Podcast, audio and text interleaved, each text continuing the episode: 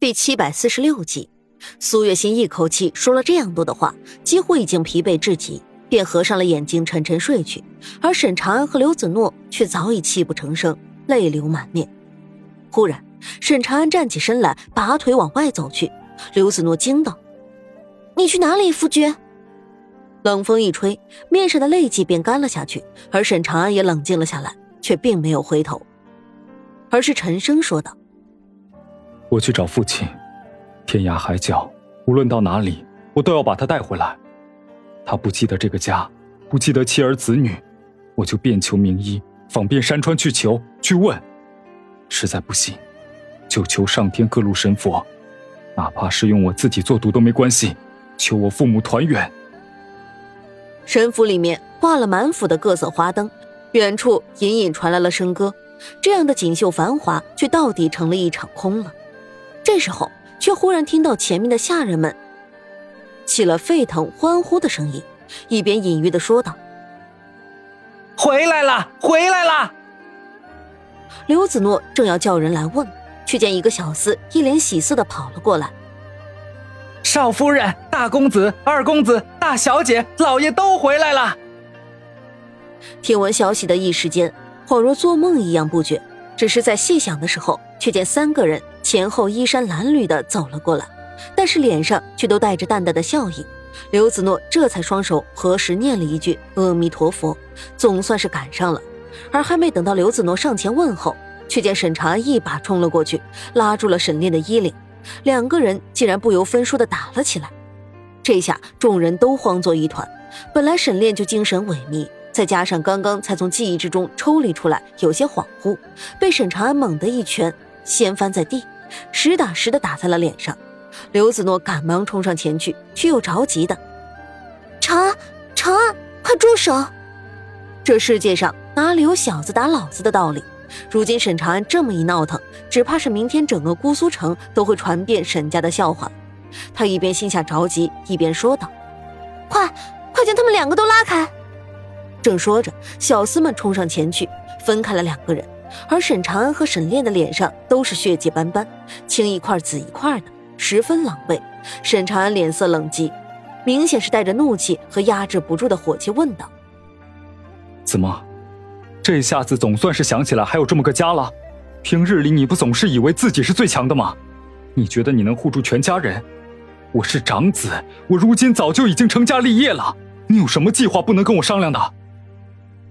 刘子诺上前去拉住沈长安的手，想让他少说两句，给沈炼留几分颜面。却见沈炼的脸色之中并不见怒气，只是颓靡，便又心下不忍，说道：“算了，长安，算了吧。”算了。沈长安抬手擦去脸上、嘴角的血迹，哼，让我带着妻儿逃跑，还说什么给沈家留血脉？覆巢之下安有完卵？难道不是你教给我的吗？说着，又忽然一行泪流了出来。现在好了，长勋因为你而不得不在宫里面委曲求全，用尽一切办法。长乐因为你不能回家，在深夜奔驰去找你。而你呢？母亲因为你快死了，你知不知道？沈炼在听到这句话的时候，猛然抬起头，眼神之中流露出了寒凉和哀求。让我见见他。沈长安精神疲惫，而沈长勋和沈长乐亦是震惊。大哥，你说的是真的吗？母亲，母亲，怎么会这样？沈长安不忍再说，只是摆了摆手。母亲一直在等你们，只是心理抑郁，成了沉疾，便再难治愈。还好你们回来了，快去吧。正说着，紫苏突然冲过来，惊呼道：“不好了，夫人不好了！”沈烈一个箭步冲了出去，掀开帘子的时候，一阵浓重的药气和血腥气味冲进了鼻孔里，让他的心又冷了两分。心儿，心儿。苏月心努力的睁开眼睛，瞧见来人的时候，嘴角终于微微上扬了起来。沈烈握住了苏月心的手，眼泪便打在了他的手背上。我回来了，我回来了，心儿，你看看我，是我。别吵。苏月心语气之中十分微弱。我知道，我晓得，我晓得你一定会回来，所以我一直在等你，你知道吗？阿莲，你还记不记得当年你送给我的雷花插片？如今我找到了，它还没有落灰，仍旧是那样的光鲜亮丽，只是可惜了，我却看不了几眼了。心儿福宝没能够跟你白头到老。不过，他眼底似乎有淡淡的亮光。你看，你头发上也落满了大雪，是不是这样？也算是白头了呢。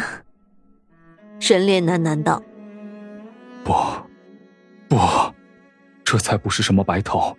你不许死，我不许你这样欺骗我。”说好的白头，少一天一刻，一时都不行。说好的，你答应我的。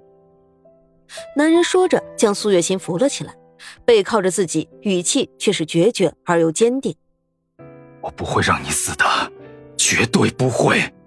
心儿，如果要死，那我们就一起死吧。”说着，便催动自己全身上下所有的内功和丹田里的真气传到苏月心的体内，眼底是猩红色的，是发狂着魔的，是势不可挡的，是拼了命也要将自己的爱人从阴曹地府里带回来的决绝和孤勇。沈炼和苏月心已经不记得是过去了多少个日夜了，而等在外面的沈长安等人亦是心急如焚。他不敢去想，倘若父母双双并天，会是怎样的残酷。